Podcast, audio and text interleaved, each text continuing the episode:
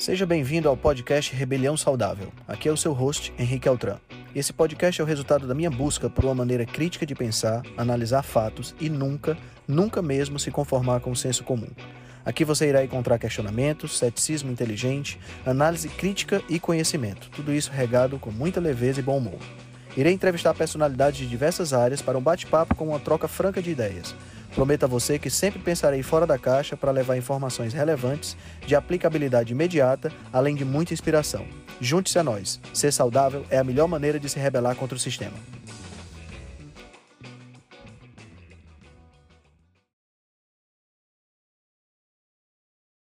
Bom dia, bom dia, bom dia, bom dia, bom dia, galera. Sejam todos muito bem-vindos a mais uma reunião da Rebelião Saudável. Como é que vocês estão? Espero que estejam todos bem. É, hoje vamos falar sobre um tema que é recorrente aqui na nossa, na nossa nosso encontro, que é gordura saturada e colesterol. Né? Mas antes de começar a falar um pouquinho sobre o tema, vamos bater aqui um papo. Deixa eu falar para vocês das, das últimas, dos últimos acontecimentos no nosso Instagram, para que a gente possa, para que vocês possam dar uma olhada, caso vocês não tenham visto ainda. Segunda-feira nós tivemos o nosso Nutrição em Dose Dupla. Eu e o Felipe Viana fizemos um perguntas e respostas. Foi bem legal, foi extremamente interativo. A gente teve aí mais quase 20 perguntas que nós conseguimos responder ao longo de uma hora. Inclusive com uma dessas, dessas perguntas foi respondida ao vivo. A, a, pessoa que estava perguntando, uma das nossas seguidoras, entrou ao vivo na live, então foi muito legal. Então, quem quiser assistir, é só ir lá no IGTV, né, no, no meio IGTV, ou então no canal do YouTube, todos esses vídeos, esses, é, essas, esses, essas transmissões ao vivo, eu subo para o YouTube e também lá no podcast da Rebelião Saudável, né? É, assim como o áudio dessa reunião também vai estar no podcast da Rebelião Saudável. E hoje à noite eu vou estar conversando com o Rodolfo Matos. O Rodolfo, ele é coach aqui em Fortaleza, tá? É um amigo de longas datas, eu conheço o Rodolfo há pelo menos uns, acho que quase 20 anos já. E o Rodolfo, ele é especialista em traços de caráter. Traços de caráter que são gerados pelos nossos, pelos nossos traumas, pelas nossas situações e circunstâncias que passamos ao longo da vida. E esses traços de caráter acabam influenciando de forma inconsciente muito das coisas que nós fazemos não só do ponto de vista de relacionamento, do ponto de vista de trabalho, do ponto de vista profissional, mas também do ponto de vista de resultados com a nossa saúde. E nós vamos conversar sobre isso hoje à noite, tá? Hoje à noite às 19h30, eu vou estar então dissecando esse tema com o Rodolfo. Ele separou a noite toda para a gente conversar, então a gente vai ter um super papo nesse, nesse, nessa live rebelde de hoje, tá? Então fiquem ligados. Ah, como, como eu falei, as lives e uh, os, todo, todo o material fica tanto no IGTV, quanto no podcast, quanto. Vamos, vamos bater um papo aqui sobre essa questão do colesterol e, do, e da gordura saturada. Eu vou fazer uma breve introdução, como eu sempre faço todas as quartas, e depois jogar a bola aí para os meus amigos médicos que trabalham na área. Né? Eu estou vendo aqui que o doutor Ricardo está por aqui, né? Imagino que o Ciro, se não tiver por aqui, vai já chegar. Então a gente tem como bater um bom papo, tá? Muito bem. É, essa questão do colesterol é uma questão que já vem de muito tempo, né? A gente já tem aí a vilanização do colesterol desde a, desde a década de 50, quando teve, a gente começou a ter a, as primeiras pesquisas relacionadas com as placas de aterosclerose, com essa coisa toda, e especificamente a data que marcou muito essa, essa questão do colesterol foi o, o, o, infarto sofrido pelo presidente Eisenhower nos Estados Unidos. Né? Ao contrário do Brasil, lá nos Estados Unidos, a instituição da presidência é muito respeitada e é, é, é muito, muito louvada, vamos dizer assim. Então, um presidente que tem um ataque cardíaco, que tem um problema de saúde muito sério, ele acaba sendo acaba sendo manchete de muitos jornais e as pessoas acabam levando isso para o lado da pesquisa para entender o que é estava acontecendo. E começou, começou-se a ver que as placas ateroscleróticas eram formadas por gordura saturada e por colesterol. E foi aí onde começou todo o processo de vilanização dessas duas coisas.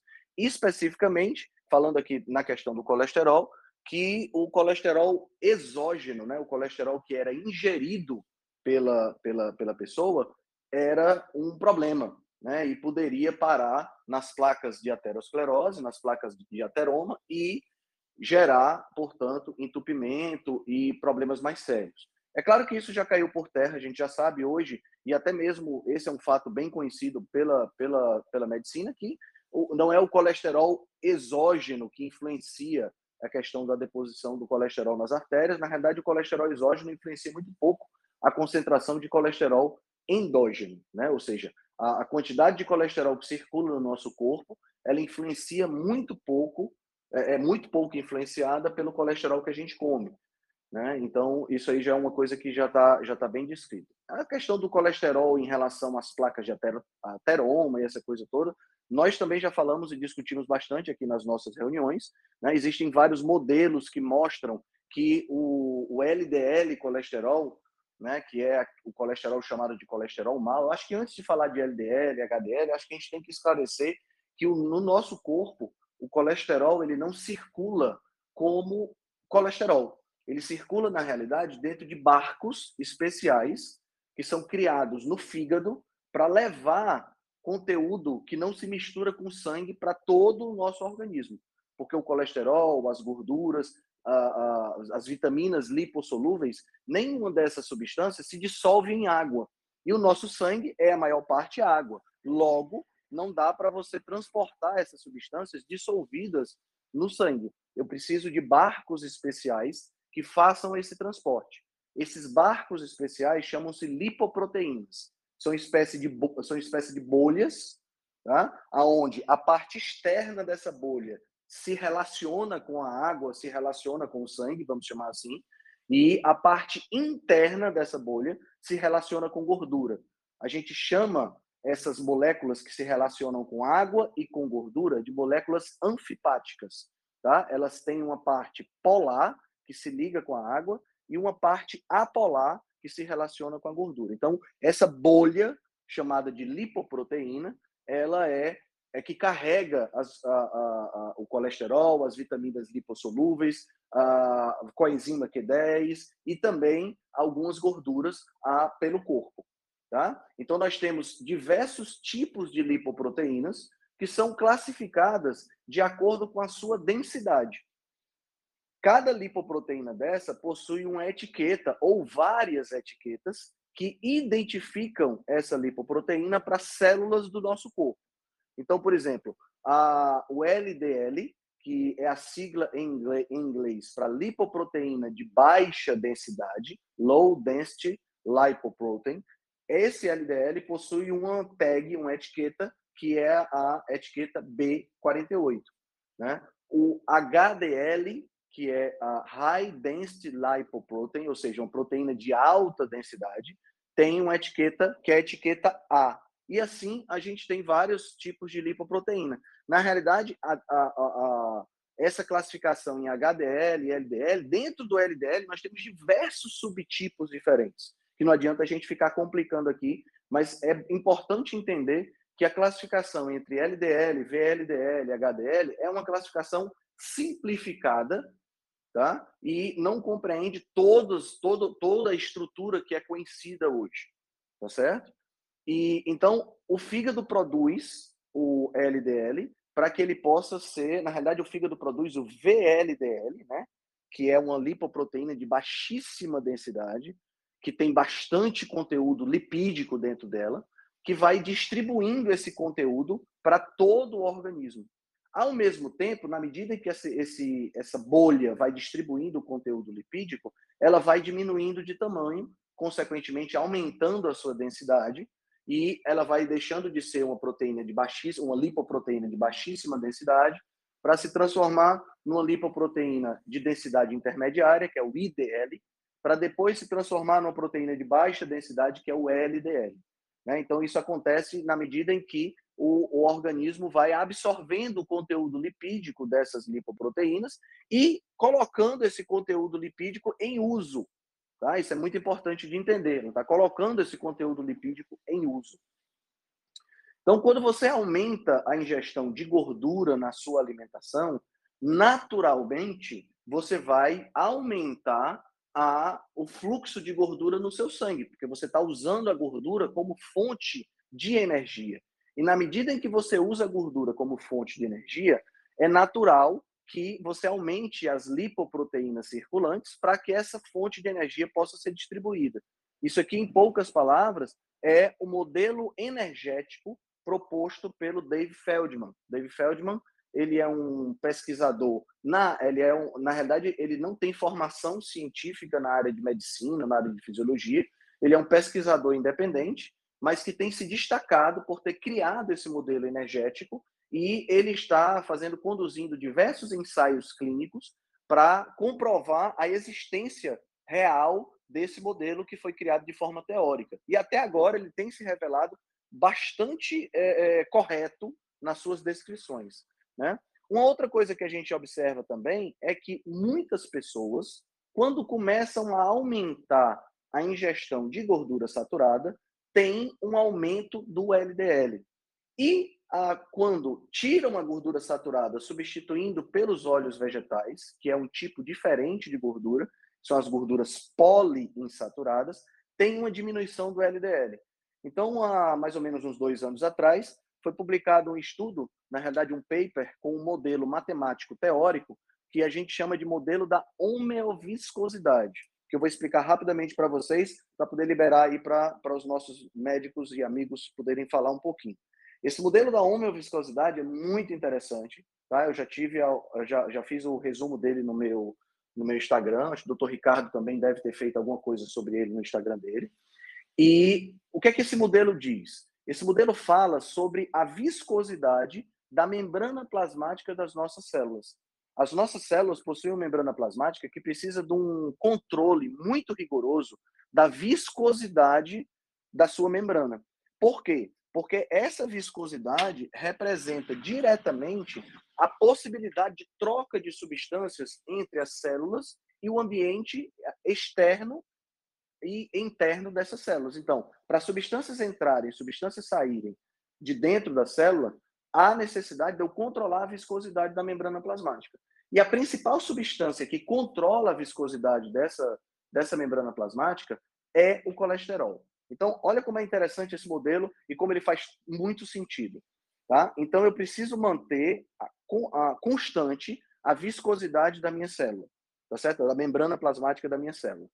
Quando eu ingiro muita gordura saturada, a gordura saturada tem uma característica interessante como ela tem na sua estrutura ácidos graxos que são totalmente saturados de hidrogênio, daí o nome gordura saturada, ela possui um formato que permite que a viscosidade da membrana plasmática fique cada vez menor, ou seja, a membrana a membrana plasmática ela, ela se torna um pouco mais rígida, vamos dizer assim, tá? Isso acontecendo faz com que a membrana plasmática não precise mais do colesterol, porque o colesterol é quem faz esse trabalho. Então, o corpo é, tira o colesterol da membrana plasmática e transporta esse colesterol de volta para o fígado para ser usado em outra região. Daí o LDL aumentaria, tá? porque é o LDL que faz essa, essa, esse transporte de colesterol para o fígado. Por outro lado, quando eu uso óleos vegetais poliinsaturados na minha alimentação, óleo de soja, óleo de canola e, e por aí vai, esses óleos são ricos em gordura poliinsaturada por essas gorduras, por estarem, por não serem saturadas de hidrogênio, elas acabam fazendo com que a membrana plasmática fique mais fluida, fique mais líquida. Então, elas, esse, essa membrana plasmática mais fluida, mais líquida, exige que eu coloque mais colesterol nela para poder corrigir essa, essa, essa fluidez. Então, as células do corpo acabam retirando esse colesterol do, do, do sangue, tirando do LDL e, consequentemente, o LDL baixa. Então, na realidade, o fenômeno de aumento ou diminuição do LDL, segundo esse modelo, né, segundo essa, esse modelo da homeoviscosidade, o aumento do LDL e a diminuição, de acordo com a ingestão de gordura, está mais conectado com uma correção da fluidez, da viscosidade da membrana plasmática, do que um efeito deletério da gordura saturada. Tá? Então, esse, esse é um modelo muito interessante. E a gente sabe também, né, e aí o doutor Ricardo vai poder colaborar bastante. A gente sabe também que o LDL ele é necessário, mas ele não é suficiente para causar as placas de ateroma, né, causar o fenômeno da aterosclerose. A gente sabe que a aterosclerose ela não é causada pelo LDL. O LDL está ali como uma espécie de band-aid, como uma espécie de curativo para que a, a, as lesões que são, é, é, que são causadas no vaso sanguíneo não sejam não sejam lesões mortais. Né? Então, o que, é que causa essas lesões? Existem várias causas. A caiu. Não sei se caiu aí para vocês também. Bom, estamos de volta. Então, como eu estava falando, ah, existem diversas causas possíveis para as lesões no endotélio. O endotélio é o tecido interno dos vasos sanguíneos, que pode gerar a, a, a necessidade de um band-aid. Tá? Eu vou dizer algumas aqui para vocês terem uma ideia. Nós podemos ter lesões relacionadas com o tabagismo.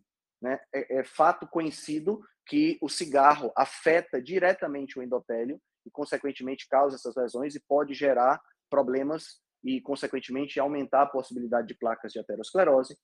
A gente tem a, a ingestão de carboidratos refinados, picos glicêmicos atacam também o endotélio. O endotélio, pessoal, é, pensa, pensa comigo, pensa assim, imagina um cano, aonde dentro desse cano eu tenho água passando num fluxo de alta velocidade. Existe toda uma hidrodinâmica, uma física mesmo, relacionado com essa água passando por dentro desse cano.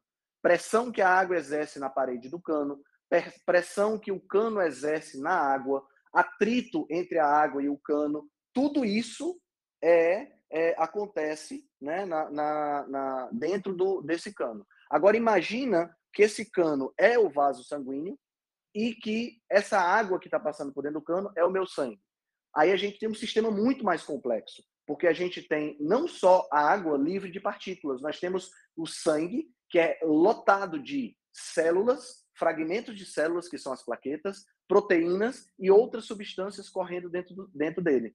Então, imagina a quantidade de atrito, de pressão, de física realmente, né? de, de, de grandezas físicas, de, de, de dinâmica física, dinâmica de fluido que acontece dentro do vaso sanguíneo para que isso não, não gere um atrito desnecessário e que essas células não estejam o tempo todo se chocando com as paredes do vaso e, consequentemente, sendo destruídas ou causando problemas, existe uma, uma espécie de revestimento no interior do vaso chamado de glicocálix. Esse glicocálix ajuda no processo hidrodinâmico de dentro do vaso, fazendo com que o sangue flua com mais tranquilidade.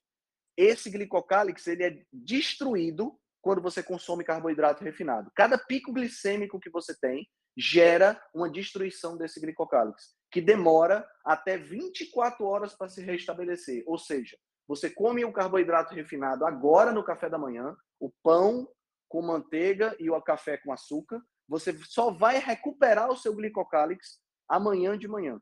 Ou seja, mais uma vez, você tem aí a possibilidade de ter um desgaste, de ter uma lesão no seu endotélio para cada vez que você come carboidrato refinado e tem um pico glicêmico.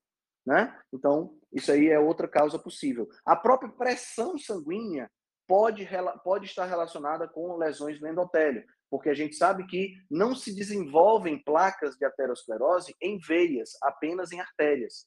E quando você troca veias por artérias, como numa ponte safena, por exemplo, você tira a artéria e coloca a veia, aquela veia passa a exibir características de é, placas de aterosclerose se a pessoa continua com os mesmos maus hábitos. Logo, a gente sabe que o processo, a própria pressão também. Outra coisa que a gente observa também é, dentro dessa, dessa questão hidrodinâmica, a, a, as artérias, quando se ramificam para levar sangue para partes menores do corpo, nessas regiões de ramificação, a probabilidade de placas de aterosclerose é maior. Então, a gente tem muitas possibilidades de causa. E o LDL, o pobre coitado, ele não causa nada. Ele está lá para resolver o problema.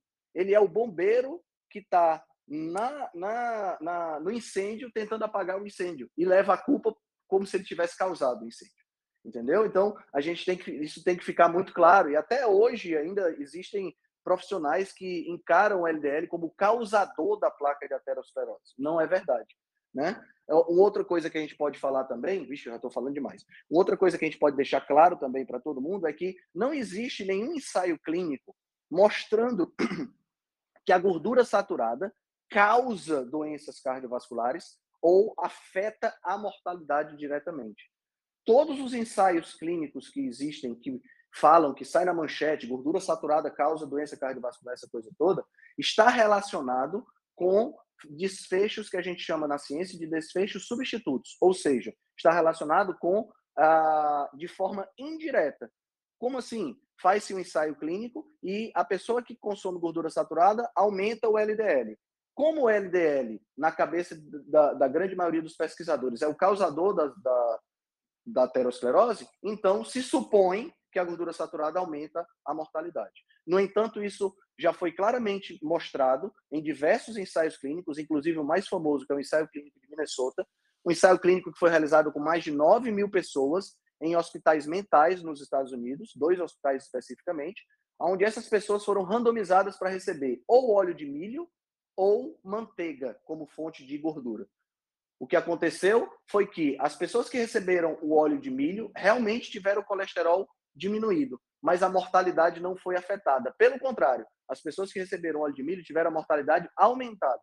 Quer dizer, a gordura saturada não só matou menos, como possibilitou, como teve essa, essa, não só matou menos, como não desenvolveu, não houve essa questão da doença cardiovascular aumentada, né? Então, isso é só para só para vocês terem uma ideia. Bom, já falei demais, agora vou, vou deixar meus, meus amigos que trabalham nessa área e sabem muito mais sobre esse assunto do que eu para complementar. Meu amigo Ricardo, doutora Gabriela, Maurício, Eduardo, por favor, fiquem completamente à vontade para comentar. E a galera que quiser comentar alguma coisa, quiser fazer alguma pergunta, por favor, levanta a mãozinha que eu já libero para vocês falarem, tá? Vamos fazer um bate-papo aqui super interativo. Bom dia, bom dia, Henrique, tudo bem? Bom dia. Bom dia. Bom dia. Eu não sei se tá, tá dando para me escutar bem, não. Tá perfeito, cara. É porque eu tô no Bluetooth do carro aqui, dirigindo, não sei Não, tá se... perfeito. Tá perfeito mesmo. Espera, espera só um minutinho. Boa, Lu, João. Deixa eu, deixa eu só liberar aqui o... Tchau, tchau. É, não, então, você já fez uma bela introdução aí, né? Me corrija se eu tiver falado alguma besteira, por favor. Não, eu acho assim, tem várias coisas aí. Esse é, esse é um assunto controverso, né? Então, dentro da cardiologia, a gente tem várias linhas de pensamento a respeito dessas coisas, né? É, é, não tem muito. Ainda existe muita controvérsia, né? O único, acho que o único Entendi. consenso com, com relação a gorduras, o único consenso de fato que a gente tem é, são as gorduras trans, né? Então, certo. gordura trans, você não tem nenhum estudo com gordura trans que fala que não é, que não é maléfico, né? Todos apontam para o mesmo lado, né? A gordura trans, ela aumenta a doença cardiovascular, aumenta a mortalidade, então isso daí, de fato, não se discute. Mas quando a gente vai para a gordura saturada, aí começa a confusão, né? Então, é. como você falou, né? Se a gente for ver o efeito da gordura saturada na, na mortalidade, a gente pode é, a gente pode ver os estudos observacionais ou os, os estudos clínicos, né? Nos estudos observacionais, eles ainda se apoiam né, em estudos bem antigos, né? É, para falar que a, a, gordura, a gordura saturada aumenta as doenças cardiovasculares. Quando a gente pega os estudos mais novos, né, mesmo dentro desses estudos de, de coorte, a gente tem, por exemplo, o estudo PURE, né? O, o estudo PURE, que foi publicado em 2017, ele foi um dos maiores né, a respeito disso. Apesar de ser e, e, abrangendo muitos países, né? O que é Exatamente, bem interessante. Foi um estudo, um estudo com mais de 135 mil indivíduos, né? Ele, é, foram 18 países, cinco continentes, então um estudo que, como ele avaliou vários, é, é, vários países, várias culturas, você diminui um pouco o viés né, da, da, da cultura de alimentação. De qualquer forma, o estudo PURE mostrou que a gordura não tinha é, mesmo associação com o aumento de mortalidade cardiovascular ou mortalidade total. E eles ainda encontraram nesse mesmo estudo que a gordura saturada tinha uma associação inversa com risco de AVC, acidente vascular cerebral. Ou seja, um possível efeito protetor até é, quando se fala em acidente vascular cerebral. E, e eles mostraram também que o, era o excesso de carboidratos que aumentava a mortalidade total por todas as causas. Esse estudo, o PURE, na época, ele foi apresentado no Congresso Europeu de Cardiologia e foi um bafafá, né? Porque aí a, a conclusão do, do, estudo, inclusive, era que se deviam modificar as diretrizes nutricionais com relação à gordura saturada. E aí é, é, foi aquele rebuliço na época, teve muita divulgação disso, e, e, não aconteceu nada, né? Quer dizer, as diretrizes não mudaram, o que eles fizeram foi um esforço tremendo para dizer que o estudo foi mal feito, para encontrar viés, etc. Mas se a gente for ver na literatura, vai falar, não é só o estudo Pure, né? Mesmo antes do Pure, já tinha meta-análise, estudos observacionais mostrando, né? Então, a, a, que não tinha associação da gordura saturada com mortalidade cardiovascular. Então, assim, para quem quer procurar, acha, né? Então, tem vários estudos mostrando isso daí, né? O que, o que mostra que não existe consenso com relação a isso. É, quando você ainda encontra alguns estudos associando a gordura saturada com com desfechos ruins de saúde. Mas por quê? Porque hoje, é, a maior que se a gente for pensar na, na questão da, da, matriz alimentar, quando você pega, por exemplo, os Estados Unidos. Né? Nos Estados Unidos, a, a, maior, a maior fonte de gordura saturada da alimentação, é, na verdade, são snacks e desserts, quer dizer, é, lanches e sobremesas. Então, não é comida, né? Então, a, as pessoas estão comendo gordura saturada em produtos industrializados. Né? Não é ovo, carne, nada disso. Então, quando você é, passa, modifica a sua fonte de gordura saturada da alimentação, aí você pode é, é, acabar associando esse, esse nutriente a, a desfechos ruins de saúde. Né? Então, é, é, principalmente sorvetes, doces. Então, se você colocar lá no, por exemplo, no Google, alimentos com óleo de palma. O que vai aparecer lá é sorvete, doce, é, salgadinho. Então, assim, a indústria usa também fontes de gordura saturada para fazer produtos industrializados. E como as pessoas estão comendo muito ultraprocessados, aí acaba que a fonte de gordura saturada principal da dieta passa a ser outra, é, e aí isso acaba também associando o consumo da gordura saturada com desfechos ruins de saúde. Isso em estudos observacionais, né? Mas quando a gente vai para para estudos clínicos, igual você falou do, você mencionou o Sidney, né? Que, que teve esse desfecho aí ruim. É, aí é, nas revisões a gente também encontra estudos dizendo o contrário, né? Meta-análise afirmando que quando você troca a gordura saturada pela poliinsaturada, você diminui eventos cardiovasculares. Então é por isso que ainda, ainda hoje é, você vai encontrar afirmações desse tipo, porque isso aí é, tem estudos ainda mostrando, mostrando é, essa questão. Mas se você pega só desfechos duros, né, como na, na revisão da Cochrane, por exemplo, que, que foi publicada em 2015, na mortalidade de fato, que é um desfecho duro, né, indiscutível, esse efeito não é, não é, não é consenso. Essa própria revisão da Cochrane, que é uma das melhores que tem desse, desse assunto, ela, na conclusão lá eles colocam, diminuir a gordura saturada da dieta não tem um efeito claro na redução de mortalidade, seja mortalidade total ou cardiovascular. Então, não, não é, um, é, é uma coisa tão fechada assim. Né? O que tem, que tem de, de redução, eles falam redução de eventos cardiovasculares. Né? Nessa revisão, por exemplo, eles encontraram que você trocar, os estudos clínicos que trocaram saturada por poliinsaturada mostraram uma diminuição de 17% no risco relativo de eventos cardiovasculares. Mas quando você fala isso, eventos cardiovasculares inclui um monte de coisa, né? não é mortalidade, infarto, desfechos duros. Inclui internação, sintomas, coisas mais subjetivas, onde você tem mais, mais chance de erro, né? de, de, de viés. Então, é, é, é, é complicado nesse sentido aí. Mas ainda, ainda a gente tem essas controvérsias. Se você for pegar o, por exemplo, o, em 2021 foi publicado na, na SBC, né, na Sociedade Brasileira de Cardiologia, um paper que fala só sobre gordura. Chama Posicionamento da, da Sociedade Brasileira de Cardiologia sobre o consumo de gorduras. Se você ler aquilo lá, cara, você nunca mais vai querer comer gordura saturada. Assim, é, é, tipo, são páginas demonizando a gordura saturada. É incrível mesmo, assim.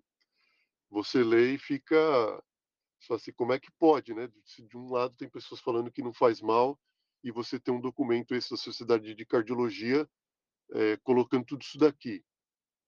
Então aí quando você vai ver, é, é, você encontra vários vários problemas. Então, por exemplo, nesse nesse paper mesmo eles falam lá, a gordura saturada aumenta o risco de esteatose.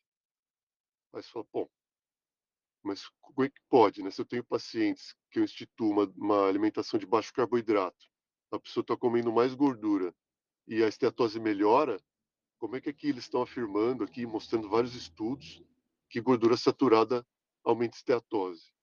Né? Aí você já começa a falar, tem alguma dissonância aqui. Aí você pega o estudo que está apoiando essa afirmação. Aí é um estudo lá, que, um estudo clínico, onde você faz, vou dar um exemplo, mas são todos nessa linha.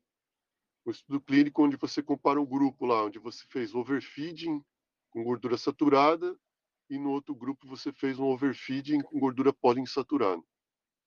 Aí o que fez overfeeding com gordura saturada teve mais esteatose. Aí você vai ver qual é o método, como eles fizeram esse overfeeding. Eles deram para as pessoas um muffin com gordura saturada. Era um muffin. Ó, esse grupo aqui vai comer um muffin com óleo de palma. E esse grupo aqui vai comer um muffin com óleo de girassol. Aí qual que era a composição do muffin? Era 51% de gordura e tipo óleo de palma, que é uma gordura saturada refinada.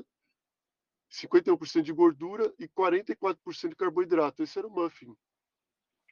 Outro grupo, esse outro grupo é a mesma coisa, 51% de óleo de girassol, 44% de carboidrato é você dar esses muffins para a pessoa e falar, olha, gordura saturada causa esteatose. Não faz sentido, é, né? Isso não faz sentido, é porque, é porque é aquela história da premissa, né? Se parte do, da premissa de que carboidrato não faz mal, você pode comer à vontade, né? É, então assim, é, é, é agora, se, pergunta se você vai achar algum estudo, fala assim, ó, esse grupo a gente deu carne e ovo, e esse grupo, e aí deu mais esteatose. Não tem esse estudo. Primeiro que Exato. você não consegue fazer, você não consegue fazer overfeeding de gordura saturada com comida, né? Por causa da questão da saciedade. Então, primeira coisa que já vai esbarrar nesse problema, né? Você não vai fazer overfeeding em ninguém de gordura saturada, é muito difícil, com comida de verdade. Então, os estudos que fazem overfeeding de gordura e falam, olha, gordura saturada faz isso, faz aquilo, é sempre assim. É, é um, um óleo refinado e aí você, você põe um contexto totalmente inadequado, ali cheio de um monte de carboidrato. Né? Então, é isso falando da esteatose. Se você vai ler nesse documento lá também, fala assim, não, gordura saturada causa resistência à insulina. Poxa, aí você lê aquilo e fala, mas não é possível, né? É se eu, se eu, eu tenho grupos lá como Virta Health, onde você faz é, pacientes fazendo cetogênica e, e reversão de diabetes tipo 2 assim, vários pacientes entrando em reversão de diabetes tipo 2. Então, como que a gordura pode causar resistência à insulina? Né? Não faz sentido, né? Parece que não bate uma coisa com a outra. Aí você vai ler os estudos que apoiam essa afirmação. São estudos também, é, por exemplo, associando níveis séricos de ácidos graxos saturados. Assim, ó, níveis séricos aumentados de ácido palmítico é, estão associados a maior síndrome metabólica, mais resistência à insulina, mais diabetes. Bom, aí a gente tem que lembrar da questão das fontes endógenas, né? Exatamente. Então, é, é que a produção, a produção de ácidos graxos saturados não, é, não vem é, só da alimentação. Ela é produzida pelo fígado, né? Através da, da lipogênese de novo. Então, é, é, numa dieta, já tem vários estudos clínicos mostrando, numa dieta de baixo carboidrato, mesmo que ela tenha bastante gordura saturada, você não encontra é, níveis séricos elevados de ácido palmítico, por exemplo.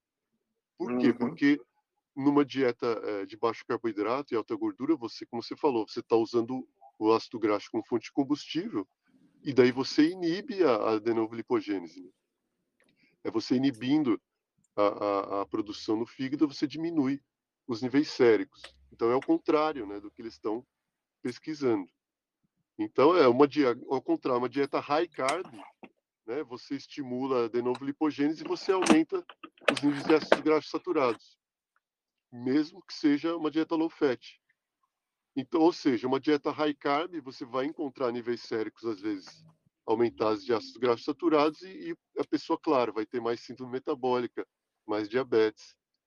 E aí você vai e fala no, no, no paper, não, então o ácido graxo saturado causa diabetes.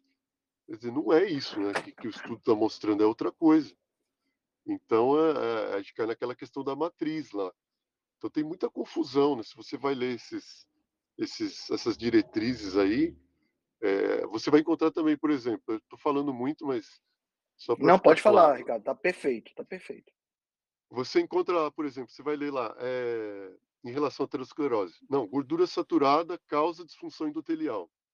Está escrito lá. Poxa, então deve ser problemático. Se gordura saturada causa disfunção endotelial, aumenta a aterosclerose. Aí você vai ler, mas quais são os estudos que estão apoiando essa afirmação? Aí você vai ler lá, são estudos in vitro.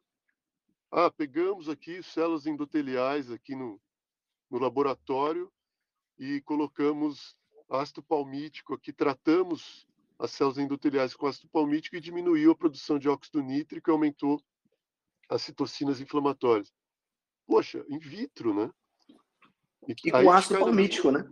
É, e com ácido palmítico, quer dizer, é, é isso, aí, mas, mas tem algum estudo clínico lá ah, que, que mostra essa afirmação, comprova? Não tem.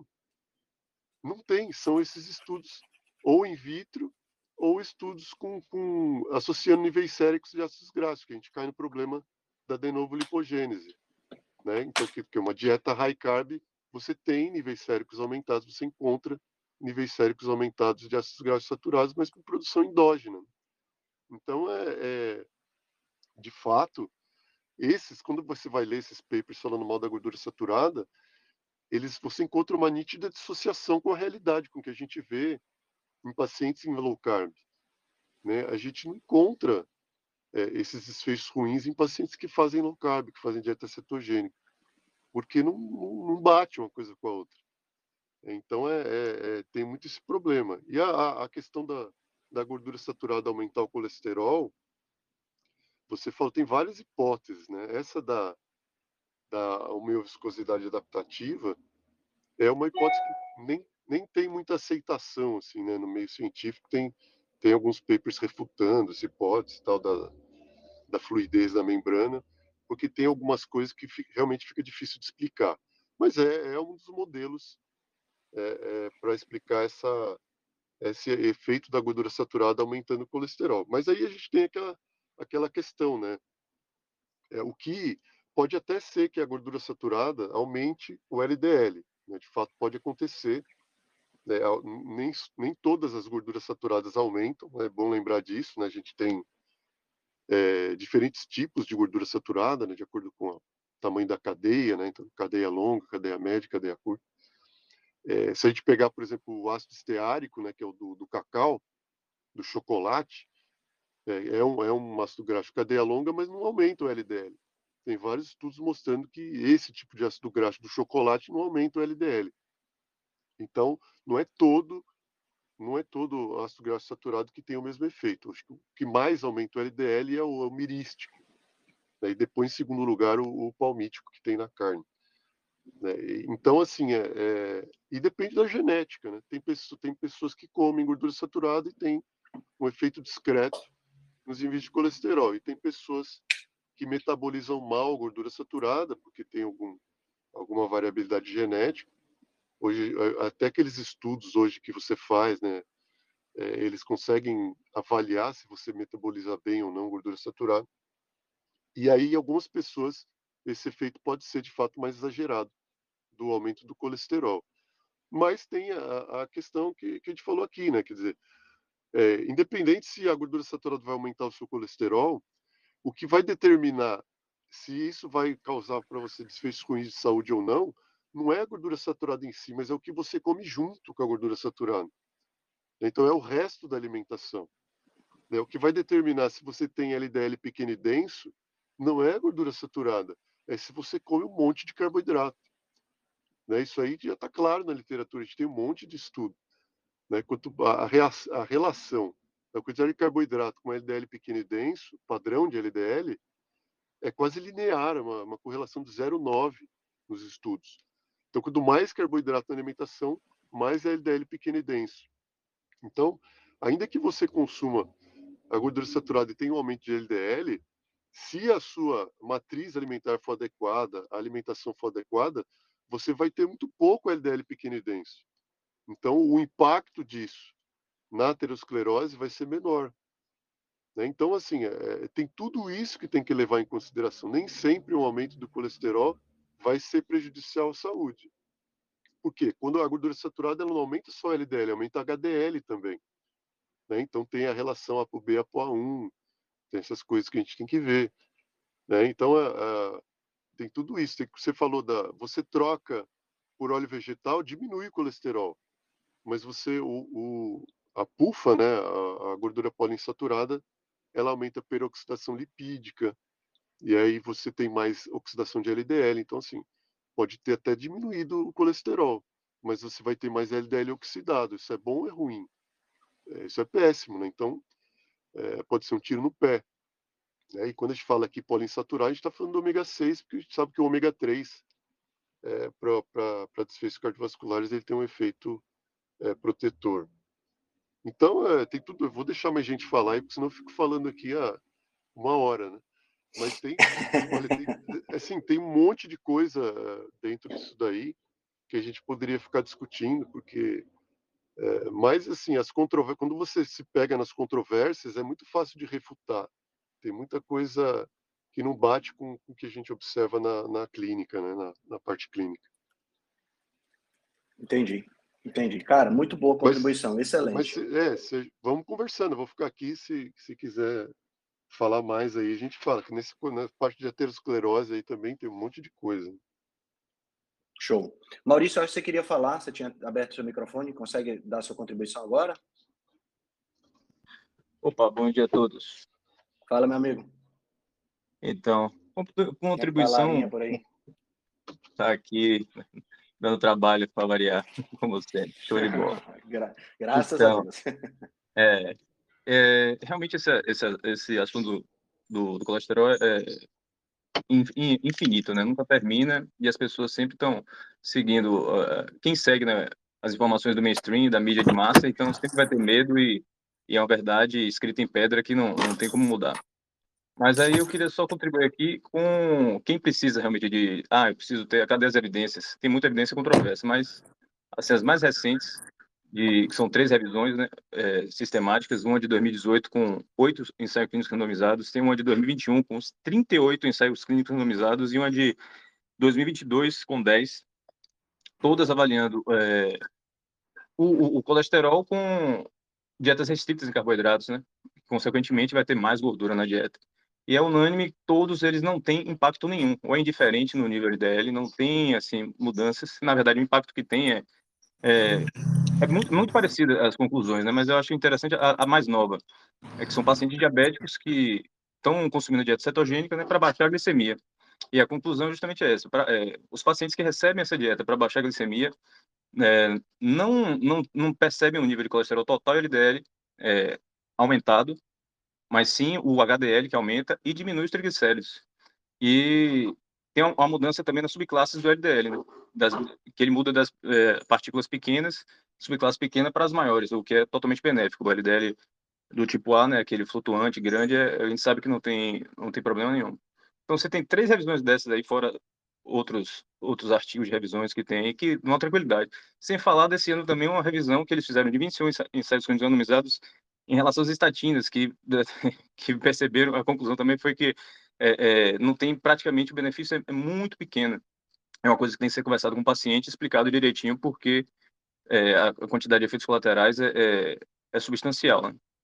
E em relação ao que a gente falou de Ansel Keys, que é onde começou lá com o presidente e tal, para investigar a causa do, do ataque cardíaco, o próprio Ansel Keys, em 1956, ele já tem uma citação dele que é assim, ó, no homem adulto, o nível de colesterol sérico é essencialmente independente da ingestão de colesterol em toda a gama de dietas humanas. Então ele já reconhecia, porque ele tentava, é, a primeira hipótese realmente foi é, o que você comia de colesterol na dieta impactava no colesterol, e ele começou a alimentar os participantes com ovos e viu que o colesterol teimava em não, em não alterar, e Aí ele desistiu, né, mudou a hipótese do colesterol para gordura saturada. E em 97, ele escreveu de novo aqui, ó, não há nenhuma conexão entre o colesterol nos alimentos e o colesterol no sangue. E nós sabe, sabemos disso o tempo todo. O colesterol da dieta não importa, a menos que você seja um galinha ou coelho. A citação de Ansel Keys, né, o, o, problemático. E em 2015 também teve um, um, um, outra, um artigo da, do Comitê Consultivo de Diretrizes Alimentares dos Estados Unidos, que ele revisou essas evidências todas, e aí eu só peguei uma frase aqui que eu, entre, eh, entre aspas, o colesterol não é considerado um nutriente preocupante para o consumo excessivo. Então, isso é do Comitê Consultivo de Diretrizes Alimentares dos Estados Unidos. Né? Então, até o, aquele é, Walter Reed, é, como é o nome dele? O cara de Harvard, esqueci o nome dele, mas... Walter, o, o, Walter o, Willett, o do bigodão. E, até ele concordou com isso aí e endossa essa, essa informação. No final das contas, a gente fica na, na dúvida assim, porra, mas é tanto estudo dizendo que tem, não tem. E aí tem um post interessante de Malcolm Kendrick, né, que é um cardiologista que sou fã, ele bem bem coerente com, com as observações dele. E ele fez um post justamente explicando por que é impossível você a gordura saturada, ou qualquer tipo de gordura, na verdade, influenciar no, no, no colesterol. É, ele tem detalhando tudo, mas eu vou tentar aqui resumir brevemente o que seja ele explica justamente os mecanismos, né? como é produzido, o, o, o que, que a gordura faz né, quando você consome, que basicamente ela, do intestino, ela se, é, é absorvida junto com os sais biliares, é, que são empacotadas em quilomicrons é, e vão para a corrente sanguínea, direto, sem passar pelo fígado. Ao passo que o, os LDLs, eles vêm, na verdade, da produção do fígado, pelo VLDL, e depois que ele viaja pelo corpo, ele vai diminuindo, né, distribuindo a gordura, vai diminuindo de tamanho até chegar no nível de LDL. Então, é, ou seja, um, um mecanismo que o, qualquer tipo de gordura, como ela entra no corpo e como ela vai para a corrente sanguínea e é distribuída, não tem nada a ver com a produção do LDL em si. E, e se tivesse isso, né, se a gordura tivesse algum impacto, realmente era, porque o corpo tem, tem sempre a ter homeostase, então tudo tem que estar muito regulado. Para você consumir gordura e desregular tudo, tinha que ser um mecanismo coerente, ali, ó, quente, é muito contundente, e realmente não tem é, é, é, uma forma de dele causar esse impacto. E, ou seja, a única forma de você causar impacto é você aumentando o nível de VLDL, né, que o fígado produz. E no caso não é gordura saturada. Tem estudos comprovando e a gente sabe que o que aumenta o VLDL é justamente o consumo de carboidratos. Tem um estudo de 2012, inclusive, que, que é, avalia isso e também o, o, o, impacto dos carboidratos nos, nas subclasses do, do, LDL, do, do LDL, né? que são aquelas pequenas e, e, e densas. Então, simplesmente, a discussão não tem muito sentido, porque não tem como a gordura se transformar, influenciar no, no é, são distintos, é, mesmo a, a poliinsaturada, né? uma das hipóteses desses estudos de poliinsaturada que ah, diminui é porque, na verdade, você está tirando duas variáveis. Você está tirando a gordura saturada e botando a poliinsaturada e automaticamente ela vai concorrer também pela absorção. Então, você acaba é, é, reduzindo o, o, colesterol porque os estanóis, né, os colesteróis vegetais, eles estão ali concorrendo pela, pela absorção. É outra hipótese também. Mas, mas é isso, é um, é um assunto aí muito, muito polêmico, mas no final das contas a galera tem que ficar atenta, é, escolher bem o, as gorduras, né?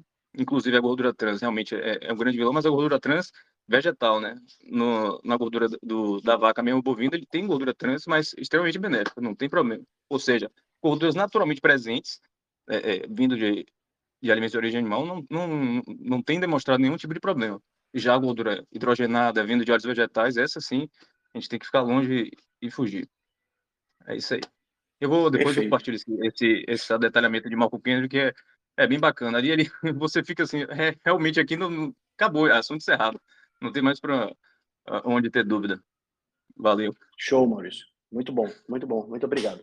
É, eu, assim, você, você, você concluiu de uma, de uma, só, só complementar uma coisinha, Ricardo. Não, pode, você pode concluiu falar. de uma forma muito boa. É um assunto muito controverso e se a gente basear, eu estava conversando isso ontem com um paciente, se a gente basear a nossa comida, nossa alimentação em comida de verdade, assim, a princípio a coisa está resolvida. Eu acho que o grande problema, o grande surgimento de toda essa controvérsia em relação ao colesterol, essa coisa toda, foi exatamente quando a gente fez essa, essa mudança. A gente deu essa, é, deu essa guinada do ponto de vista de alimentação, saindo de uma alimentação mais natural, de uma alimentação menos ultraprocessada, para uma alimentação mais processada. Né? Porque a partir do momento que você está comendo carne, peixe, ovos, é, é, é, frango e que você está comendo frutas, verduras, brócolis e, e sabe, se você não está baseando sua alimentação em fast food, batata frita, eu não vejo necessidade da gente ficar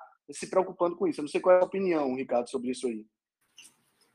É, eu acho assim, quando a gente sempre, quando a gente fala de colesterol, a gente sempre tem que, eu gosto sempre de lembrar uma coisa, porque senão as pessoas saem com uma uma ideia de que não tem problema você ter o colesterol nas alturas, uhum. né? E não é uhum. não é isso, tá? A gente não tem dados suficientes na literatura para falar, olha, é, seu colesterol está 500, mas você come comida de verdade, vai em frente e toca o barco. Não tem ainda. Eu espero que um dia a gente chegue lá, mas é, os que, o que a gente tem com relação a, a níveis de colesterol, associação com mortalidade, é que o, a, a, relação do colesterol com mortalidade é uma curva em U. Tá? Então, é, níveis mu muito baixos de colesterol estão associados com aumento de mortalidade, principalmente nos idosos, mas em todas as faixas etárias, em indivíduos adultos, a gente observa isso. Tem uma. É, o maior estudo que foi feito sobre isso daí foi publicado na Nature, se não me engano, em 2018, que era um estudo com 12 milhões de, indivíduos, foi feito na Coreia, e aí a associação, então 12 milhões de indivíduos, é um estudo muito grande. Então, é, é a associação do, do colesterol dos níveis de colesterol total, né, com, com mortalidade por todas as causas, é uma curva em U. Então, colesterol muito baixo é ruim, mas colesterol muito alto, né, excessivamente alto, também é. Né? Então, também está associado à mortalidade por todas as causas. Então, é, você, seria muita ingenuidade não achar isso, né? não acreditar nisso. Por quê? Porque no nosso corpo, a maioria das coisas se comporta como U. Então, se eu pegar a glicemia, a glicemia muito baixa aumenta a mortalidade, glicemia muito elevada aumenta a mortalidade, é uma curva em U. Se eu pegar eletrólitos, sódio, sódio muito baixo aumenta a mortalidade, sódio muito alto aumenta a mortalidade, curva em U. Potássio, você pode pegar várias coisas, é, no nosso corpo muitas coisas se comportam com essa curva em U, quer dizer, os extremos não são bons. Então, é, a gente tem que lembrar disso, né? porque às vezes a pessoa é como eu disse, a gente tem interferência de fatores genéticos em como o nosso corpo responde a determinada a dieta. Né? É, então, a gente tem a questão dos hiperrespondedores, como você comentou, né? indivíduos que é, já perderam peso, já estão ali na lean mass, né? E a gente vê isso no consultório, né? O colesterol só vai começar a subir muito quando a pessoa já está no, no peso ideal ali, né? E, e, e, aí começa essa questão do modelo energético aí, induzindo a, a, a, elevação exagerada do colesterol. Isso acontece só em algumas pessoas que têm esse fenótipo, não é em todo mundo.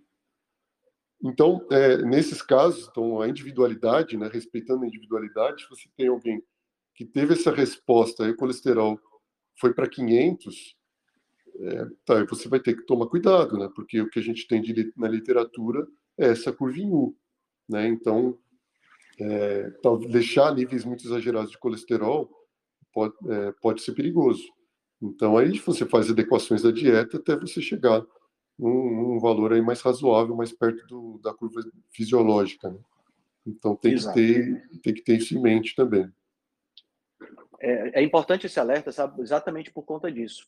Porque é, é, a galera, a gente fala uma coisa, a galera entende logo outra porque o viés mental de todo mundo, né?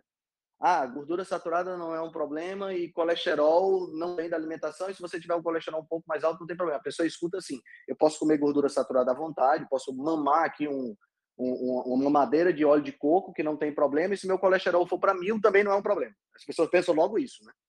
E não é bem assim. Você tem toda a razão. A gente tem que tem que dar, tem que ver é, é, determinadas nuances em relação em relação a isso aí para que a gente possa para que a gente possa ter uma, uma possa abordar o assunto com foco na saúde do paciente né? Com foco na saúde. Eu tinha uma cliente uma paciente que ela ela estava com colesterol exatamente bem alto e ela foi se consultar com o doutor Túlio Túlio Sperbi e ele falou exatamente isso no caso dela, a gente teve que trabalhar com uma dieta cetogênica, mas uma dieta cetogênica com menos carne e gordura saturada e com mais azeite de oliva, mais abacate. Por quê? Porque ela estava com colesterol disparado muito alto E, a princípio, isso não era um bom sinal. Tá entendendo? Então, tudo é uma questão dessas nuances que precisam ser vistas, né? Precisam ser avaliadas. E lembrando da base. A base é comida de verdade, não tem como ser diferente. Doutora Gabriela, você queria dar uma sua contribuição? Vi que você abriu o microfone naquela hora. Bom dia. Bom dia. Ah, que bom, estão me ouvindo. Uh, na verdade, uh, eu vou contribuir mais de um outro aspecto. Acho que tudo que não tem, enfim, irretocável, tudo que tu, Ricardo e Maurício falaram. Mas eu queria só abordar uma parte que às vezes as pessoas esquecem um pouco, que são, assim, dentro da medicina integrativa, a gente não considera o colesterol alto como uma doença, né? E sim a gente considera como um sintoma, né? de que alguma coisa não tá boa e que a gente, na verdade, ele é um marcador, é como tu bem mesmo disseste, né? Ele é um biomarcador de algo que está errado. Ponto. Então, assim, uh, se a gente for parar para analisar antes do surgimento das estatinas, né, como é que se tratava, como é que as pessoas tratavam uh, um colesterol alto, né? Então, assim, por exemplo, em uh, meados dos anos 80, enfim, Uh, a gente tinha essa consideração, por exemplo, de que talvez um distúrbio de hipercolesterolemia tivesse muito relacionado a transtornos da tireoide. Então, se usava, e isso, uh, enfim, não, não se aplica mais, mas se esqueceu um pouco de que realmente uma, um distúrbio da glândula ele pode estar bem relacionado, não só, não precisa ter um hipotireoidismo franco, né? Mas até um próprio hipotireoidismo subclínico, ele pode estar relacionado sim com alguns transtornos relacionados uh, ao, ao, colesterol mais alto. Então, uh, se usava antigamente para tratar colesterol alto doses de hormônio da tireoide, que foi uma coisa que com o advento das estatinas acabou ficando uh, proscrito, enfim. Mas a gente tem que pensar que existe sim outras causas que podem estar relacionadas com essa hipercolesterolemia, além da disfunção da síndrome metabólica, né? Uh, a gente tem a questão da permeabilidade intestinal, que também tem que ser vista no paciente. A gente tem uh, condições crônicas de infecção, né? não só uh, infecções virais latentes, né? como eu sempre costumo falar, mas até o próprio Helicobacter. A gente tem outras causas, as toxinas ambientais, então lembrem, o colesterol ele é esse marcador, ele vai ser essa ligação né, de todas as toxinas, principalmente os metais pesados. Então a gente tem que pensar nisso também. E eu acho que uma coisa que o Ricardo falou que é extremamente importante tem um pouco de questão genética, né? A gente, eu não, não bato tanto na tecla genética, mas tem essa questão genética sim, então tem as questões de hipercolesterolemia familiar que a gente não acaba, não, a gente não pode esquecer, não pode achar que não existe, existe sim, e talvez isso também seja uh, necessário abordar com o médico, né? Porque dentro dessa questão do da hipercolesterolemia, as pessoas, uh, os trabalhos e tudo, uh, mensuram uh, muitos macronutrientes, né? E eles esquecem um pouco dessa questão que tu bem mesmo falaste, que é a relação da comida de verdade, né? Então, esses trabalhos maiores, como o Ricardo falou, né? E o Pure, que talvez seja o, o trabalho que não é o melhor, mas talvez seja o menos, vamos dizer assim, não digo menos pior, mas talvez seja um trabalho que realmente poderia ter uh, mudado muitas coisas, mas numa época que a gente uh, tem as estatinas como um dos remédios mais vendidos no planeta Terra, é difícil achar que um trabalho que fosse realmente bom como esse tivesse algum impacto nas diretrizes quando a gente tem uma indústria extremamente forte. Mas, assim, só para falar das estatinas, que é algo que eu vejo bastante, né?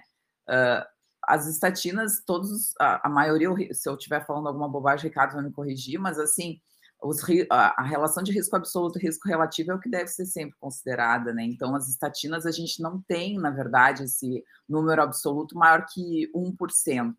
Então, as pessoas acham que vai mudar algo que realmente vai interferir, e em número absoluto a gente vê que não é, que não é, enfim, tão efetivo quanto deveria ser, né? Então, baixar colesterol uh, não resolve, a gente já sabe disso, né? Tanto que países que têm realmente o consumo enorme de estatinas, que fornecem as estatinas para a população, isso não, não mudou absolutamente nada. As pessoas continuam cada vez mais doentes, o consumo de gordura diminuiu cada vez mais e as pessoas estão cada vez mais doentes e principalmente tendo maiores quantidades de eventos, né, em relação a isso.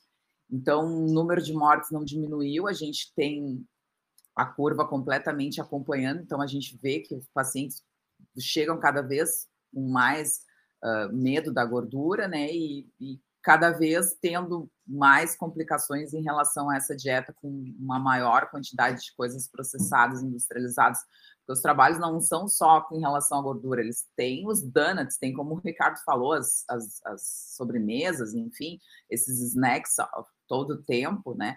Então, eu acho que a gente tem que pensar nisso, assim, nessa relação, né, de comer comida de verdade, de olhar outros fatores que podem estar relacionados com a hipercolesterolemia e, na verdade, acompanhar isso, né, e ver que estatina, na verdade, não é o melhor dos mundos e que a gente tem que pensar realmente o que está fazendo, que é uma coisa que a cardiologia tem muita dificuldade, ao meu ver, que é tratar estilo de vida né? Talvez seja esse o caminho para que a gente comece a mudar a, a ótica da medicina uh, ortodoxa, da medicina clássica, porque tem essa dificuldade muito grande, principalmente dos cardiologistas, em abordarem os pacientes a mudança do estilo de vida.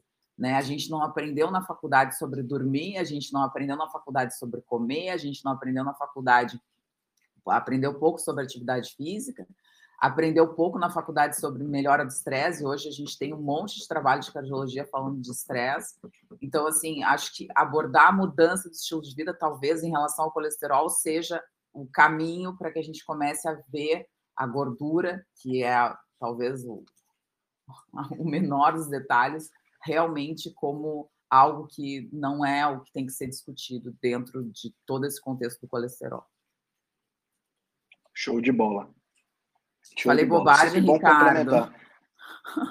Não, eu não, acho imagina. que não, mas que ó, vocês dois conversando é um deleite para os tímpanos, né? não, é, é, isso que eu não cheguei a comentar nada das estatinas, mas é, é exatamente isso que a gente vê na prática, né? É, se focou, porque como o Henrique falou, né, que o, o, LDL é necessário, mas não suficiente, isso é o que eu acredito, mas é, existe uma linha da cardiologia que é dominante, Henrique, que acha que o LDL é o que causa né, a uhum, doença. É. Então, assim, isso aí é congresso, aula principal do congresso. Ela vai lá e fala assim: ó, o LDL, isso aí está escrito em livro também de cardiologia.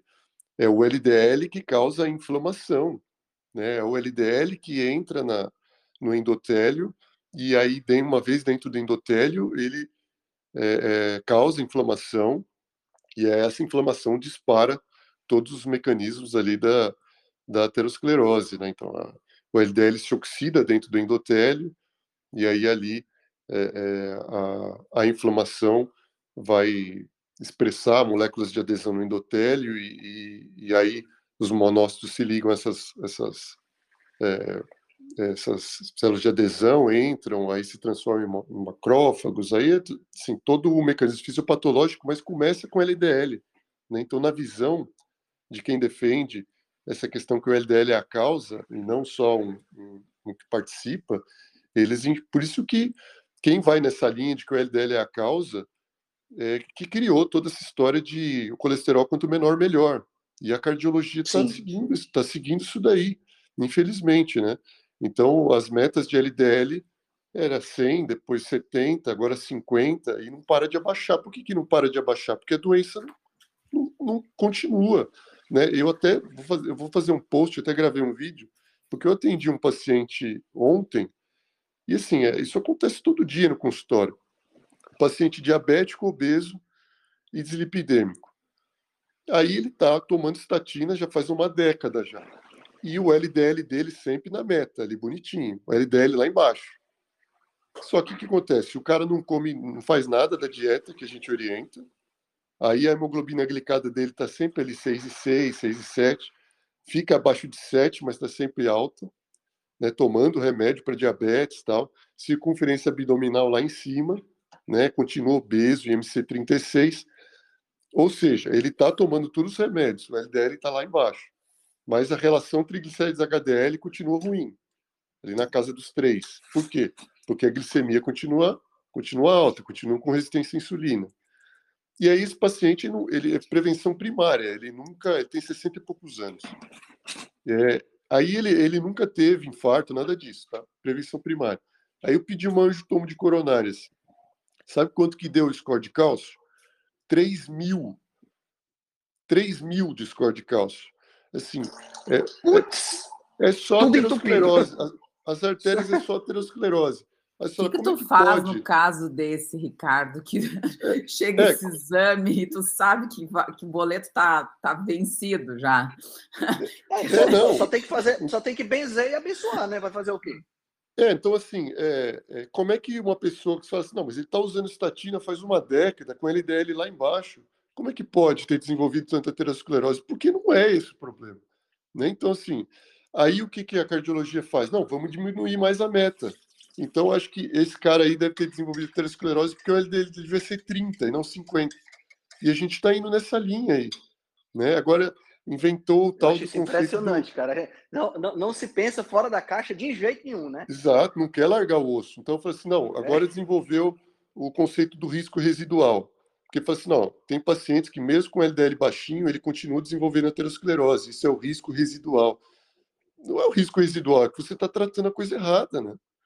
Então, assim, a, a, gente tem lá no. É tão, é tão óbvio que dói, né, cara? É, a gente tem, por exemplo, um estudo que eu já fiz um post sobre esse estudo, o estudo de, de é, Framingham Offspring é, é, Study, que eles pegaram os pacientes e, de, e, eles dividiram de acordo com os padrões de perfil lipídico. Né? Então, assim, você tem ali no perfil lipídico triglicérides, HDL e LDL. E aí você pode ter diferentes padrões, então, dentro desses três marcadores. Quer dizer, eu posso ter é, o triglicérides alto, o HDL bom e o LDL normal, ou posso ter os três alterados, só dois deles alterados. Então, assim, padrões de perfil lipídico. Aí, quando você, e aí você associou o, o padrão do perfil lipídico com desfechos cardiovasculares.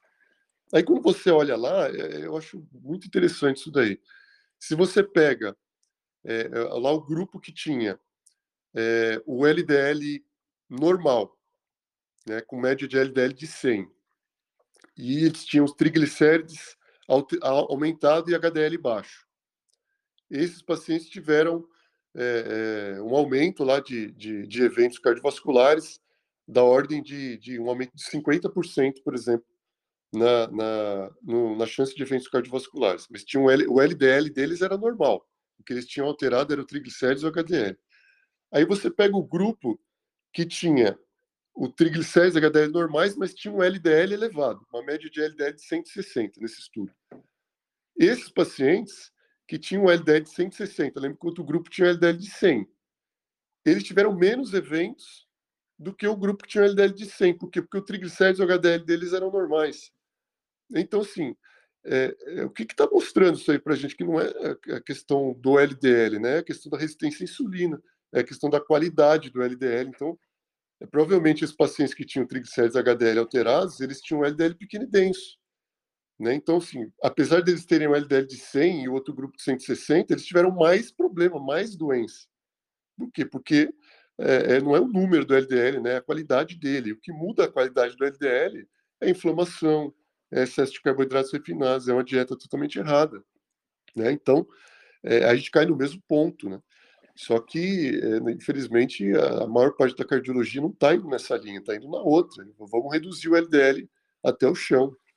É, e é, é triste, é triste de ver. A gente tem, por exemplo, estudos, eu fico chocado quando eu vejo estudos com é, laboratórios já estão estudando vacinas para diminuir o LDL, né? Porque a, a, a, aquelas, os inibidores PCSK9, você consegue fazer ele, é tipo um anticorpo, né? Então, vai lá e, e, e não deixa produzir lá os receptores, é, é, aumenta a produção dos receptores de LDL, inibindo a degradação, e aí você tira, retira o LDL da circulação, porque os receptores do fígado ficam pegando. E aí o LDL vai lá embaixo com essas medicações inibidores PCSK9. Aí, é, como é um anticorpo monoclonal, eles desenvolveram uma vacina. A pessoa toma uma vez por ano a vacina e fica com o LDL lá embaixo. E, e, todo mundo falou, nossa, que beleza, resolvemos o problema da cardiologia. Quer dizer, é, encarando o LDL como se fosse um vírus que você precisa extinguir, né? É, é, quer dizer, é uma coisa do outro mundo, cara. Você lê e você não acredita, fala, não é possível que está acontecendo isso. É, é, triste de ver. É. Cara, e, e, sabe o que é mais impressionante, bicho? É que não se leva em consideração nenhuma das consequências de baixar tanto o LDL. Ninguém percebe, por exemplo, que os níveis de testosterona estão caindo cada vez mais. Ninguém percebe que a, a, a, a qualidade do espermatozoide está diminuindo cada vez mais, porque o transporte de gordura está sendo afetado, né? As pessoas estão preocupadas com um aspecto só e esquecendo um sistema complexo enorme que tem, que baixar um LDL, de baixar um LDL para 30, Ricardo, é um negócio assim surreal, entendeu?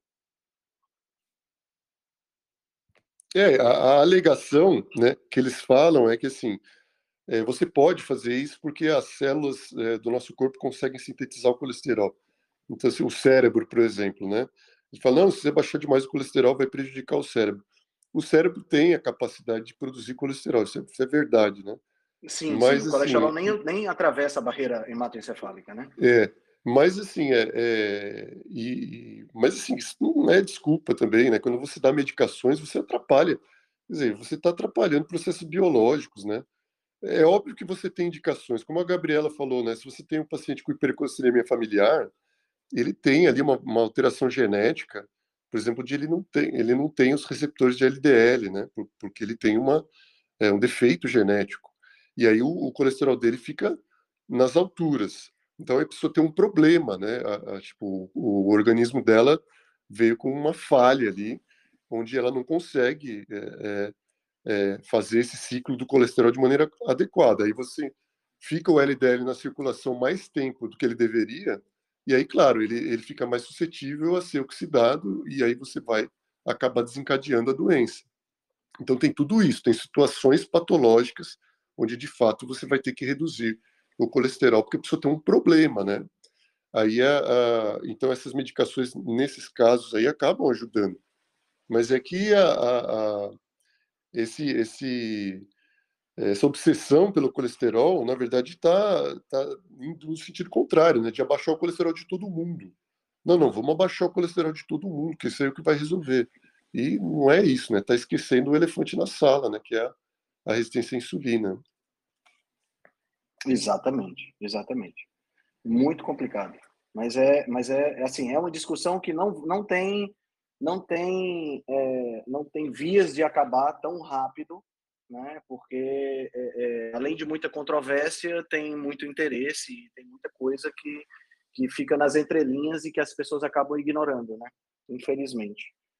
Mas que bom que a gente tem a oportunidade de ter esse tipo de papo, né, Ricardo, aqui, pelo menos para esclarecer mais nuances para as pessoas, né? Porque o que eu vejo muito, e eu não vejo isso só na, na nutrição e na medicina, eu vejo isso praticamente em todo lugar, que as pessoas se, se prendem muito às diretrizes por preguiça de pensar e de elas próprias analisar os fatos, né? É, não, é quando quando tiver outra reunião de colesterol, eu nem vou participar porque eu fico falando aqui não, não deixa ninguém, não deixa ninguém falar, eu me senti. Sua participação é fundamental, cara. Sua, sua, não, de jeito nenhum. Sua participação é fundamental. Que é isso. Sem você não tem nem graça. Fala, doutor Eduardo. Bom dia, galera. Tudo bem? Eu, como mais uma vez, lembrando que não posso comentar, agora mais de seis meses, sete meses. E adorei, adorei, meu Deus, foi um sensacional. Cara, um show, uma Todo mundo, você, como sempre. Não estou conseguindo te escutar, Eduardo. Tem um barulho de fundo aí, talvez o telefone ou o microfone que está pegando na sua cabeça. Deixa eu ver aqui.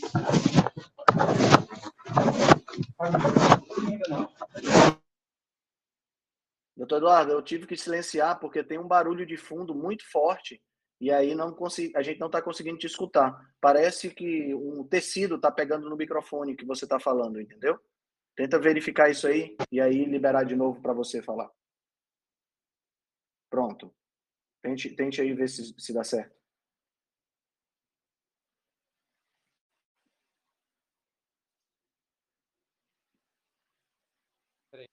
É, melhorou? É... Melhorou, melhorou, melhorou. Tá. Perfeito. Ah. Agora o barulho okay. desapareceu.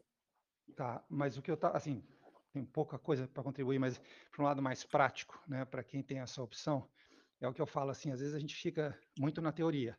Ah, não sei o que, faz mal, faz mal, é partícula pequena e densa, é não sei o que, mas é, é o que eu falo. o exame de imagem hoje nos dá a possibilidade de colocar é, em prática o que a gente está pensando. Né? Tipo assim, ah, não, mas ele não é para não ter aterosclerose. Tá, aí você faz um, um eco de carótidas, você faz um score de cálcio, com ou sem contraste, enfim, ou uma angiorressonância, alguma coisa assim, e você vê a doença e avançada, como o Ricardo teve a oportunidade de ver nesse paciente que ele comentou.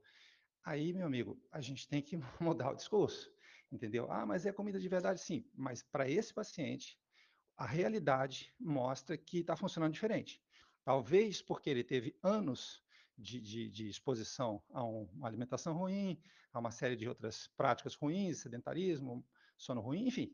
É, e ele desenvolveu, e ele está num estágio avançado. Aí a estatina vai ser interessante para estabilizar uma placa, para diminuir o risco de um evento. Então, assim, é, como nós temos essa possibilidade hoje da imagem, em casos selecionados, obviamente, eu não vou pedir isso para uma pessoa de 20 anos, 30 anos ou, ou, ou, um pouco mais, mas em um caso em que realmente o histórico mostra que ela tem o potencial de e a dúvida persiste, eu prefiro lançar a mão, entendeu? Porque aí acaba a discussão. Não tem esse negócio de dizer, ah, mas eu acho que ele não tem. Você acha ou ele não tem? E aí você vai e esclarece a situação. Então, só, só para contribuir dessa, dessa forma, tá bom? É, não, perfeito, eu concordo, perfeito. concordo, viu? Concordo, Eduardo. É, é, o exame de imagem ajuda a gente bastante, né? Até porque é, tem fatores de risco para aterosclerose que a gente nem conhece, né? Então, que vão ser, vão ser descobertos ainda. Então, você pega pacientes que você jura por Deus que não vai ter aterosclerose e faz um exame de imagem e ele tem. Né? Porque provavelmente tem coisas que a gente ainda não descobriu sobre a doença e vai descobrir lá na frente. Né? A gente tem que ter essa humildade também né? para claro. entender a, a, coisas que a gente não consegue explicar. Né? Um exemplo disso daí é, é a lipoproteína A, né? que até alguns anos, muitos anos atrás a gente nem sabia o que era. E hoje é uma coisa que a gente dosa, né? E tem característica genética, né? E que pessoas que têm essa lipoproteína aumentada, né, em níveis aumentados, elas podem ter aterosclerose mesmo sem ter os fatores de risco clássicos, né? Porque é um tipo ali de, de lipoproteína é, é, menor, diferente também, que tem essa questão da, da, da oxidação, e aí a, acaba desenvolvendo aterosclerose então, assim, são fatores de risco que a gente não conhecia antes, que descobriu depois. Então, isso vai acontecer mais para frente, com certeza a gente vai descobrir outras coisas. Então, às vezes a gente encontra mesmo pacientes que você achava que não tinha aterosclerose e ele tem. E aí os exames de imagem ajudam a gente nesse sentido aí. Exato, exato. Muito bom. O Guilherme está querendo, querendo fazer uma pergunta ou querendo dar uma contribuição. Fala, Guilherme. Liberei teu microfone, cara. Bom dia, bom dia a todos. Eu queria fazer só bom uma dia. perguntinha. É, quais são os efeitos colaterais das estatinas? O que que, que que implica aí na saúde das pessoas? Então, uma amiga minha que tá, foi no médico ontem, aí ela falou, doutor, eu não quero parar de comer, eu não quero parar de beber, eu não quero parar de fumar. E o médico dela falou, não, tranquilo, isso vai aumentar aqui sua estatina de 20 para 40, eu acho, ela falou, e você pode continuar com sua vida normal. Eu queria saber quais são os efeitos colaterais disso, entendeu? Essa, é pra ti, essa, essa bola aí é para ti, Ricardo. é, já, é, já, não, tem, não já, tem como a gente não rir de uma situação dessa, né, cara? É, já, já pode avisar sua amiga que vai dar errado essa estratégia aí, mas. vai dar ruim, é, com certeza. mas assim, é, veja, a estatina, né, eu prescrevo estatina no consultório, né? Eu acho que assim, a estatina tem é, para prevenção secundária, principalmente, como o doutor Eduardo falou, estabilização de placa, efeito anti-inflamatório. Então, a pessoa que já, já tem aterosclerose, já teve um infarto, já está doente, a estatina, apesar de ter não ser uma droga isenta de efeitos colaterais, ela tem, você tem que pesar os riscos-benefícios. Então, em situações, algumas situações clínicas, de fato, ela a, a, pode ajudar. Quais são os principais efeitos colaterais? Os mais comuns são relacionados a, ao músculo, né? Então, a miopatia. Então, é, é, o efeito colateral mais comum das estatinas é a dor muscular, a mialgia, né? pode ter elevação de marcadores como CPK, né, que é a quietinofosfoquinase, onde a gente vai conseguir é, é, saber se a pessoa está tendo esse efeito colateral mesmo. Esse é o mais comum, mas tem efeitos colaterais menos comuns, que, por exemplo, a alteração hepática das enzimas hepáticas. É, aí você tem a questão lá do, dos, é, da interferência na produção hormonal, né, dos hormônios esteroides, que tem relação aí com o colesterol. Aí tem alguns estudos relacionando com alterações da, da, da questão da saúde mental também, mas isso daí é, ainda é controverso, mas você encontra na literatura algumas coisas falando sobre isso. É, mas o mais comum, mais comum mesmo, é a alteração muscular, miopatia. Esse aí a gente vê é, direto no consultório de muitos pacientes que você tem que suspender por conta desse efeito colateral aí. E a, a, desculpa, tem um efeito colateral que eu tenho que comentar aqui, que é a interferência da estatina no metabolismo da glicose, né? Então, a gente sabe que o uso crônico de estatina aumenta o risco de diabetes. Né? É um aumento pequeno, mas existe.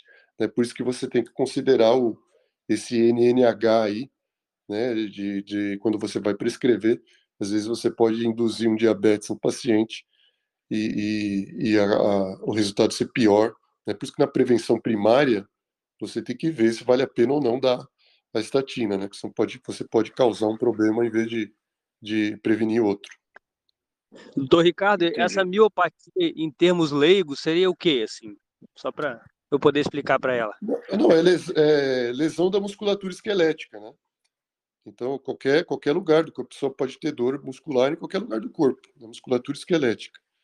E aí a, a, a gente tem até algumas estratégias que a gente usa para minimizar isso, como é, reposição de vitamina D, a, a própria coenzima Q10, né? Porque a, a, uma das causas disso daí é a deficiência de coenzima Q10, que a estatina causa. Então, é, é, tem algumas coisas que a gente faz, mas assim, o ideal é se você puder suspender a medicação, óbvio, se está tendo um efeito colateral muito sério, você vai ter que suspender a medicação e procurar é, fazer o tratamento com outras drogas quando isso aí for possível.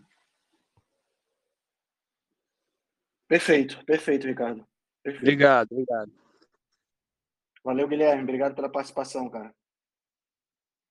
Galera, acho que a gente vai ficando por aqui hoje. Estamos aí com quase uma hora e meia de transmissão. Muita informação. Toda vida que a gente bota colesterol no papo, né? A gente tem muita informação para compartilhar. Na próxima semana, nós temos um impasse, porque nós temos dois, é, dois temas que ficaram empatados, né, em terceiro lugar. Leite, vilão ou mocinho, eu acho esse, esse, esse tema cara da, da doutora Gabriela. E é, o que é mais importante, adicionar alimentos saudáveis ou eliminar alimentos prejudiciais? Então, é, é são dois temas realmente muito importantes. Aqui na ordem que está aqui, vamos falar de leite na próxima semana, e aí na outra semana a gente fala de adicionar alimentos saudáveis ou retirar alimentos prejudiciais, e aí a gente continua na nossa sequência. Uma, um bom dia para todos, um excelente restante de semana. Se você gosta do nosso trabalho, deixe um review 5 estrelas no aplicativo que você usa para escutar o podcast. Você pode deixar um review 5 estrelas e pode também deixar lá o seu elogio, a sua sugestão ou a sua crítica. É muito importante que você faça isso porque você vai ajudar a Rebelião Saudável a chegar a um número maior de pessoas. Você também pode dar suporte ao nosso trabalho, né, todo o nosso investimento de tempo, nos apoiando via Patreon. Assim a gente pode continuar a oferecer o melhor conteúdo de qualidade, sem anúncio e de forma totalmente gratuita. O link para o nosso Patreon você vai encontrar no show notes.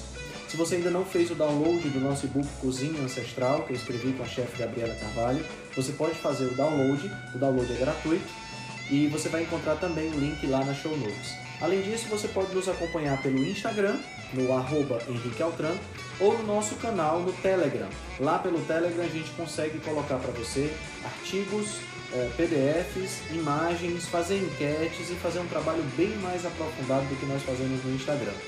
Então você pode acessar o nosso grupo no Telegram com o link que está na show notes, ou então você procura lá por Rebelião Saudável. Nós temos também um canal no YouTube e um canal no IGTV, onde todos os vídeos das lives e os vídeos dos podcasts são gravados e você pode assistir na, no conforto da sua casa. Eu agradeço demais a atenção de vocês e espero que a gente se encontre no próximo podcast.